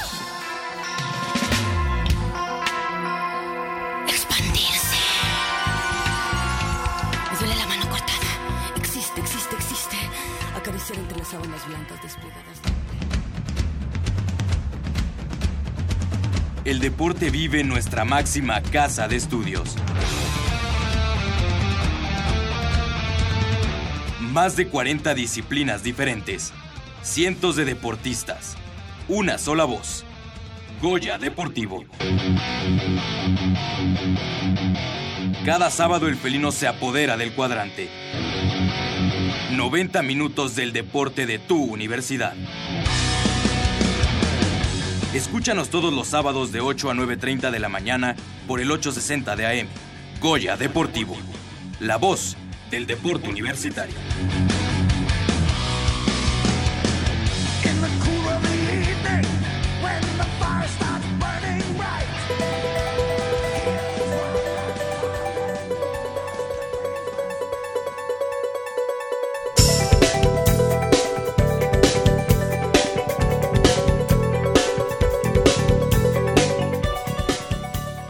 Bueno, espero les haya sido muy grata la entrevista que Eduardo Ávila nos, nos, nos brindó y que acabamos de escuchar. Y bueno, eh, siguiendo con el tema un poco de, de los deportistas Paralímpicos. paralímpicos o no convencionales, tenemos una entrevista más con nuestra deportista Daniela Velasco, quien eh, ha tenido una constante lucha en, en la vida y bueno, más en el deporte, porque a los tres meses de haber nacido, el médico le detectó que tenía un retinoblastoma bilateral en su ojo derecho, lo que es un, un tumor canceroso que se desarrolla en la retina del ojo y los médicos eh, creyeron pertinente eh, la eunu- eunucleación de, de este eh, para evitar que se propagara. Desde muy pequeña ella eh, fue muy afín a los deportes, comenzando por la natación, después algunos deportes de pelota, hasta que llegó a El atletismo. Este tipo de atletas es para admirar aún más que a cualquier otro, ¿no? porque pues es gente que ha tenido limitaciones y que aún así han seguido y han luchado y han conseguido cosas que gente que no tiene esas limitaciones muchas veces no ni podría, ¿no? Mucha de la gente convencional que tiene todo para lograr cosas, por lo mismo de que tiene todo y que no tiene que luchar, eh, lo dejan a un lado. Eh, y en, en cambio este tipo de personas que saben que tienen limitaciones se esfuerzan al doble o al triple o al cuádruple lo que una persona convencional no hace. De hecho, me ha tocado ver gente con, o sea, ya de- sin hablar de limitaciones, que tienen talento para X cosa Claro. y, y, y lo, lo desaprovechan. O sea, es como, no vas a ir a entrenar. No. Este, yo con un día que entrene ya, ¿no? Este, Suficiente. es suficiente. Sí, claro. Y de repente ves niños que no tenían tanto talento que empiezan a dar resultados y le empiezan a ganar. ¿Pero por qué? Porque estos niños se están esforzando y el que tiene talento, pues nada más está creyendo en su talento y no está haciendo nada para desarrollar ese talento. Sí, digamos que caen como en un conformismo, ¿no? Yo creo. Exacto, entonces, pues no sé, yo, yo no aseguraría que si Sí, claro, X claro. persona fuera convencional sería igual o mejor, porque igual si fuera convencional no se esforzaría como No lo está haciendo ahorita, Claro, ¿no? no tendría por qué luchar más por... Exacto, pero sí es de admirar que este tipo de personas este, se esfuercen más que cualquier otra persona. Así es, y bueno, pues ¿qué te parece, Úrsula, si escuchamos la entrevista que nuestro amigo Rodrigo de Buen, por si usted pensaba que ya no trabajaba aquí, no, no, no, aquí está, es como invitado especial a veces, digo, creo que viene más la gente de servicio social que, que Rodrigo, a quien le mandamos un saludo, que debe estar en Cuernavaca seguramente. Es que ya es una persona ocupada. Sí, sí, sí, sí, sí. Eh, es divo, es divo, Rodrigo. Exacto, exacto. Ya, desde que se codea con las altas esferas de la universidad, ya lo hemos perdido. Pero bueno, a veces baja los pies a la tierra, se da un baño de pueblo, nos acompaña en la cabina y hace entrevistas eh, tan sensibles como la que vamos a escuchar a continuación con Daniela Velasco y nuestro amigo Rodrigo de Bueno. Vamos a escuchar, vamos a escuchar.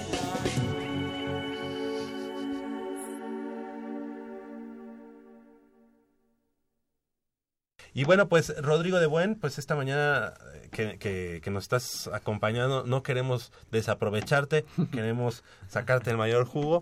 Y pues adelante, adelante, tenemos invitado de lujo. de lujo. Invitada de lujo, Javier. Esta mañana nos acompaña eh, Daniela Velasco Maldonado. Ella, eh, la historia de Daniela es muy, muy interesante. Eh, estudiante antes de la Escuela Nacional Preparatoria, plantel número 9, recientemente en la Facultad de Ciencias en la carrera de Física. Y ella estuvo eh, recientemente en, compitiendo en los Juegos para Panamericanos de Toronto 2015 y Dani se subió a lo más alto del podio en la última jornada del atletismo de los Juegos para Panamericanos de Toronto al obtener medalla de oro en la prueba de 800 metros en la, modal, en la categoría T12, es categoría, ¿verdad? En la categoría T12. Eh, y Dani Velasco, quien tiene como guía a José Fuentes, detuvo el cronómetro en 2.16.89 y eso además fue un nuevo récord del continente americano. De todo esto nos estará platicando ella en estos momentos. Dani, bienvenida a Goya Deportivo. ¿Cómo estás? Muchas gracias. Muy bien, muchas gracias. Oye, cuéntanos, porque ya tuviste antes también la experiencia de haber estado En Juegos Olímpicos. en los Paralímpicos de, de Londres. Y ahora eh, es tu primera incursión en los Juegos eh, para Panamericanos en Toronto. Y estas dos medallas en la prueba de eh, o- eh, 400 y 800. ¿Cómo estás? ¿Cómo, ¿Cómo te deja esta actuación que tuviste recientemente en Canadá? Pues muy contenta. Bueno, de hecho estos ya son mis segundos juegos para Panamericanos. Estuve ya en Guadalajara en 2011. Ah, cierto, claro, claro. Pero este, siempre había tenido como el sueño de darle una medalla de oro a México, ¿no? Y pues en los juegos anteriores desafortunadamente no pude.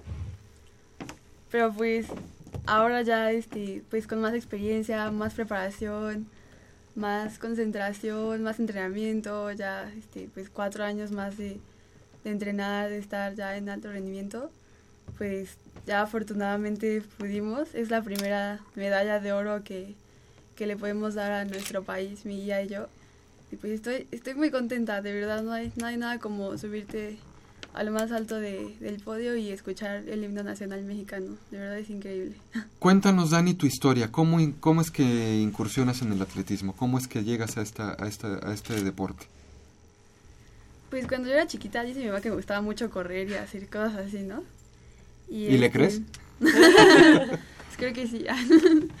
no, y, y pues de, de chiquita nos ponía a ver este cuando eran los Juegos Olímpicos y a mí me aburrían. Me decía, no, velos porque son cada cuatro años. Y yo decía, ay, no, qué flojera. decía, estar viendo la inauguración y todo. Y decía, no. y ya un ¿Quién día. le iba a este, decir, no? Pero pegadito, ¿no? Porque no lo alcanza. ya vendía, este, me dijo, ya, aunque sea ve esto, ya, este, va, va una mexicana, ¿no? Era una prueba de, de atletismo, los 400 metros, y iban a Gabriela Guevara. Entonces ya, ya me acerqué a la televisión y así, este, vi que la presentaron y vi ya que estaba en el blog y cómo salió y así. No, me impresionó mucho, de verdad, cómo corría, así la técnica, la velocidad, así todo, dije, wow. Y entonces en ese momento me volteé y le dije, mamá, Quiero mamá, yo quiero ser como ella y ganar una medalla y así, porque luego vimos la, la premiación. Y este, le dije, quiero ganar una medalla y quiero... Y me dice, ah, sí, Dani. Nos no, está acompañando su mamá aquí, en, aquí en, el, en, el- en el estudio. Y señora, sí, sí me gustaría saludarla. Doña Margarita, ¿verdad? Margarita Maldonado. Cuando le dijo eso Daniela en aquel momento, ¿qué edad tenía Dani? Ay, ¿Qué edad tenías, Dani? No me acuerdo. Como, Tenía sí, como ocho años. ¿no? como ocho años más o menos, sí. Y yo le, y se- Dani se acuerda mucho de la anécdota porque la toqué y le dije, sí, hija. Pero la verdad es que sí, hija, ¿cómo? Si Dani tiene una discapacidad visual, normalmente pues para correr tiene uno que ver, ¿no? Así es. Entonces no sabíamos de la existencia de los ¿De los guías? de los guías del, del deporte paralímpico, esa es la verdad, ¿no? Entonces le dije, sí, hija. Pero sí todo lo hacía así, cualquier cosa corriendo. ¿Y qué tal ahora que ya te tocó vivir la inauguración y todo eso que se te hacía aburrido? ¿Te? Ahora es No. diferente, ¿no? No, es otra cosa. O sea, estar ahí, ¿Qué- qué edad tienes, Dani, ahorita? ya. Tengo 20. 20 años. Sí, 20 años. Fíjate, en un periodo de qué? Este, 12. 12 años. del sueño se hizo realidad, Sí, ¿no? fíjate. Y ya no te aburrió la inauguración, ya no, ya no dijiste, ay, no, ya, ¿para qué lo veo, eh? No, no, no, no, para nada. ¿Y cómo fuiste a buscar ayuda? O, bueno, o sea, después de ese sueño, ¿fue que luego, luego Sí, claro. empezaste a buscar opciones o fue tiempo después? ¿Cómo, cómo fue esto? No, como yo quería hacer deporte, como un año después mi mamá me metió a natación porque este conseguimos ya un maestro me metió al- en el plan seccional. Ujú. Y sí me gustaba mucho, iba, pero decía, es que yo quiero correr, ¿no? Y luego este tenía una amiguita en la escuela de educación especial y ella hacía natación, pero en el centro paralímpico. Pero yo no sabía, yo no conocía nada del centro paralímpico ni nada. Y entonces hay otro deporte que se llama golbol, que se juega en Ujú. equipos de tres, ¿no? Y me decía, nos hace falta una, ¿quieres, ¿quieres venir? Y le dije, bueno, pues vamos a ver, ¿no? Y ya llegué y vi el deporte y dije, no, sí, está, está muy padre, pero a mí no me va la atención. Y entonces me dijo, también la natación. Y le dije, ah, pues entonces entro aquí a natación. Pero me dijo, pero también el atletismo. Y le dije, no, ¿en serio? Sí, atletismo. Y dije, ¿cómo le hacen? Y me dice, no, pues con un guía y así, ya me explicó.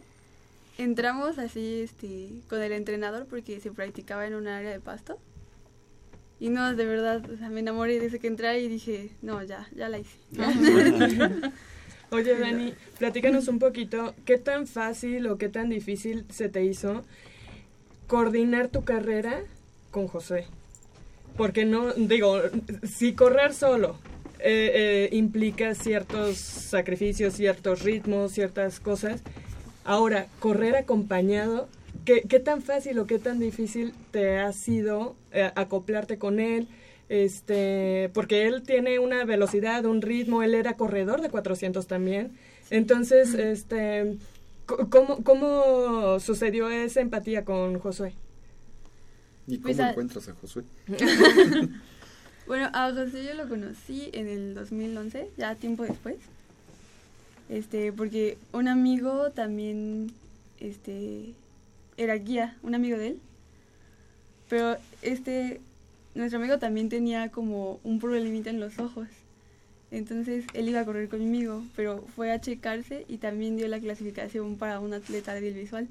Entonces me dijo, yo no puedo correr contigo, pero le voy a decir a alguien, ¿no? Y entonces así fue como conocí a José. Pero pues él, él era este, atleta convencional de 400 con vallas, pues no sabía nada de, del deporte paralímpico, ¿no? Y este, y no, de verdad, cuando, cuando empezamos a trotar así, íbamos los dos con los brazos así iguales. de verdad, no, este, no, era, era muy, muy difícil. Como dices, pues el ritmo de él es, era otra cosa mi ritmo, ¿no? Su zancada, pues, como tiene, él es más alto y tiene las piernas más grandes, la tiene más grande. Pero pues poco a poco, o sea, y con el tiempo empezamos como a que él se adaptara a mí, o sea, a mi zancada, a mi ritmo, a que él me pudiera decir. Por ejemplo, en la carrera de 400 metros, él me avisa cuando, cuando entramos a la, A la curva. a la curva, cuando salimos, los últimos 200, y así que tenemos como una estrategia.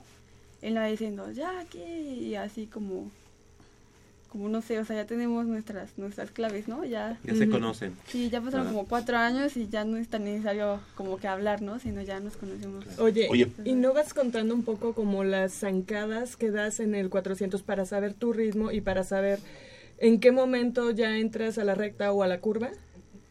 Pues más o menos sí, sí te ubicas, más que nada por el tiempo. Yo a lo mejor Ujú. no- los pasos no los cuento tanto. Ok. Pero como que el tiempo se te pasa y dices, no, seguramente ya. Y sí Ya se viene la siente, ¿no? curva. Sí, ¿Dónde se está la curva?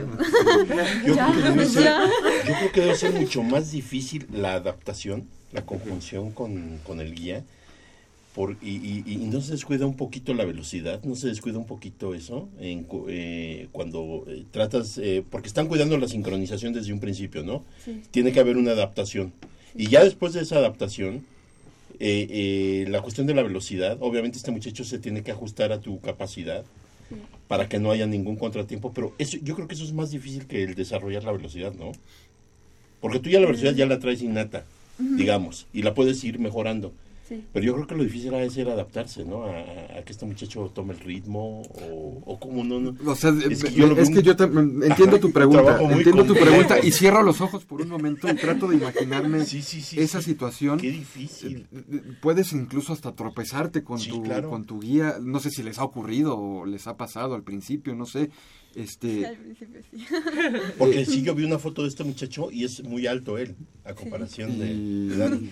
Ajá, entonces dije, híjole, ¿cómo le hizo? A no ser que él fuera corriendo y así iba volando Dani, ¿no? Así como- pero esa sincronización de ser una cosa, un trabajo de horas, horas y horas. Y, y- y no sé si en ese momento se descuide un poco la cuestión del- de la velocidad, de, de entrenar la velocidad. Ah, la verdad sí, este, como comentaba, sí es difícil, ¿no? Pero Ajá. estamos diario, o sea, diario estamos descubriendo cosas nuevas, diario estamos como, no, no hagas esto, no braces así, oye, porfa, este, como yo te diga esto, así, o sea, cosas nuevas, ¿no? Ujú, cosas que, ujú, que pues precisamente todavía no acabamos de adaptar. Pero, pues al principio sí, la verdad es que los entrenamientos eran más de, de coordinación que de otra cosa. Por ejemplo, a mí me daba mucho miedo cuando antes salir del blog, Ujú. entonces salía muy despacito. Y José me decía, no, es que la salida tiene que ser explosiva, ¿no? Claro. Y decía, pues sí, pero es que, es que me da miedo. Pero ya conforme, conforme pasó el tiempo, pues ya empezamos a entrenar salidas juntos, empezamos a entrenar velocidad. Y ahorita la verdad es que como que ya llegamos a un punto en el que ya casi ni, ni sentimos que uno va al lado del otro. Fíjate. O sea, ya es como... Mucha ya, sincronía. ya podemos entrenar. Qué padre. Oye, y por el contrario, José te ha llegado a jalar en alguna competencia, porque se puede dar, ¿no? Sí, sí se puede dar. Por ejemplo, al principio, en lo que me fallaba a mí, era pues en la salida, ¿no? Que, te- que te comentaba. Ajá. Sí se notaba así como yo salía y él... Y entonces... Ya ibas de papalote. ahí, Se notaba porque tus pies iban volando. No, al principio era eso, pero ahorita ya no, o sea, ya ahorita ya. Ya, no, ya Ya no. agarraron el paso cada uno. Sí. Oye, Dani, y algo importante, ¿qué es lo que viene? ¿Qué es lo que viene para ti? ¿Qué, qué competencia está en puerta? Ahorita, en dos meses, a finales de octubre, tenemos el Mundial de Atletismo que va a ser en Doha. Ok. Y este y pues ahí vamos a, a tratar de buscar la marca para Río. ok. Ahí vamos a correr 400 y 800 metros también. Tus expectativas entonces son altas en este mundial, precisamente para, para apuntarte nuevamente, a lo- bueno, a- para Río de Janeiro. Sí, para poder dar la marca. Oye, Dani, tú eras, iniciaste corriendo los 400. Eh, ¿Por qué ahora sumaste los 800? Eh, ¿Se te hizo fácil? Digo, a final de cuentas el entrenamiento sí es, es un poquito diferente del el de 4 que el de 800. Eh, ¿qué, tan, ¿Qué te hizo tomar esa decisión y cómo te ha resultado? Ah, bueno, es que antes yo este, corría 200 y 400, pero mi entrenamiento iba más enfocado a 400, ¿no? A la Ujú. resistencia a la velocidad. En Ujú. lugar de tanta como explosión, o sea, tan- tanta potencia, iba más que nada a la resistencia a la velocidad. Así es. Entonces, pues me iba mejor en esa prueba. Y mi entrenador en las pretemporadas, que son este, pues como ciclos en donde haces más resistencia que velocidad, me decía, cuando inicia la temporada de competencias, pues hay que correr, no sé, uno o dos 800 para ver cómo andas de resistencia, ¿no? Y de ahí partir para ya empezar a las pruebas de 400, las competencias. Entonces yo empecé corriendo el 8, pero él me decía, es que como que, o sea, lo corres padre, ¿no? Lo, lo, Como evaluación, padre". ¿no? Ajá. Le decía, pues sí, pero eso no, no me gusta, a mí déjame así, en donde estoy, ¿no? Con mi prueba. Y pues la idea le vino apenas esta temporada, que cuando corrí mi primer 8 marqué, creo que 2.22 o algo así. Ujú. Y me dijo, no, esa es, esa es una buena marca, entonces vamos a trabajar este, para que tú puedas correr 8, porque esa competencia, esa prueba en mi categoría ya la habían quitado. Ah, ok. Porque no había así como muchas deportistas. Claro. Pero este año ya volvió a, a, este, a regresar esa prueba. Entonces me dijo, no, ya, ya sé a qué prueba, de qué prueba es. Fíjate, Michelle, prueba. 2.22 fue el tiempo que tuvo la medalla de bronce de la prueba que ella ganó. Así es, o sea que te Entonces- resultó bastante, bastante Positivo. positivo. este cambio, que a lo mejor tú no deseas bastante, pero ¿qué, No. qué, qué- qué tanta razón tienen los entrenadores? ¿No? Sí, la verdad sí. Yo siempre le discutí al principio, le decía, no, yo soy de velocidad. Y me decía, no. Ellos le saben. O, o- o hasta, o hasta qué este, medida no has descubierto tu potencial. Sí, pues, pudiera ser, ¿verdad? sí. Que a lo mejor no has descubierto tu potencial al 100% y por eso ignorabas o no te Al rato la vamos a ver para los salto de 800. altura. Este. Sí, porque eso, eso es muy sorprendente ¿eh? y que empezando a practicar esta distancia empiezas a dar luego, luego este, a cronometrar claro. ajá, y tiempos importantes. Entonces, fíjate, de, Sí, sí, Digo, por algo los entrenadores son los entrenadores. ¿no? Claro. Sí, Saben, algo saben. sabe, ¿no? Sí, algo, algo deben de saber. claro. Oye, Dani, nos gustaría, el tiempo nos come aquí en radio, desafortunadamente, eh, y por supuesto agradecerte a ti y a tu mamá el, el hecho de que nos acompañen esta mañana aquí en Goya Deportivo. Preguntarte, eh, y- o más bien más que preguntarte, ¿qué mensaje le darías tú a los chicos, a los jóvenes que han escuchado? Pues el único mensaje que podría dar y que es mm, más que nada lo que siempre he aplicado o tratado de aplicar en mi vida es que pues uno vive y bueno según yo tu meta principal es ser feliz no y eso se basa pues en tus sueños o en las metas que tengas que lograr o que quieras lograr más bien. Y entonces a veces uno se pone metas muy altas o cosas muy no sé que al principio ves muy lejos y dices no eso ya después que lo analizas, como chin, a lo mejor no lo puedo lograr. Pero el único consejo que yo podría darles es que primero que lo intenten, que se atrevan, ¿no? Que inicien y después que nunca, nunca lo dejen. De verdad, las cosas se pueden ver muy lejos, pero en un momento de tu vida volteas y ya están ahí. Entonces, de verdad, nunca, nunca se rindan, nunca dejen sus sueños y, y siempre, siempre luchen por ellos. Como el sueño que tuvo alguna vez viendo la televisión. A Gabriela Ana, Guevara. Ana Gabriela Guevara. Sí. Daniela Velasco Maldonado, muchísimas gracias. No, gracias Y gracias por, por la charla y por el ejemplo que nos brindas. No, muchas gracias.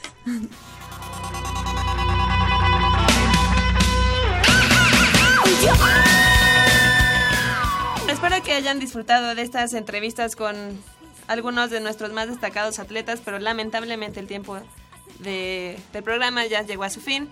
Eh, los esperamos el próximo sábado por el 860 AM y sin antes recordarles que Goya Deportivo es una coproducción de la Dirección General de Actividades Deportivas y Recreativas y de Radio UNAM. Excelente fin de semana, hasta la próxima.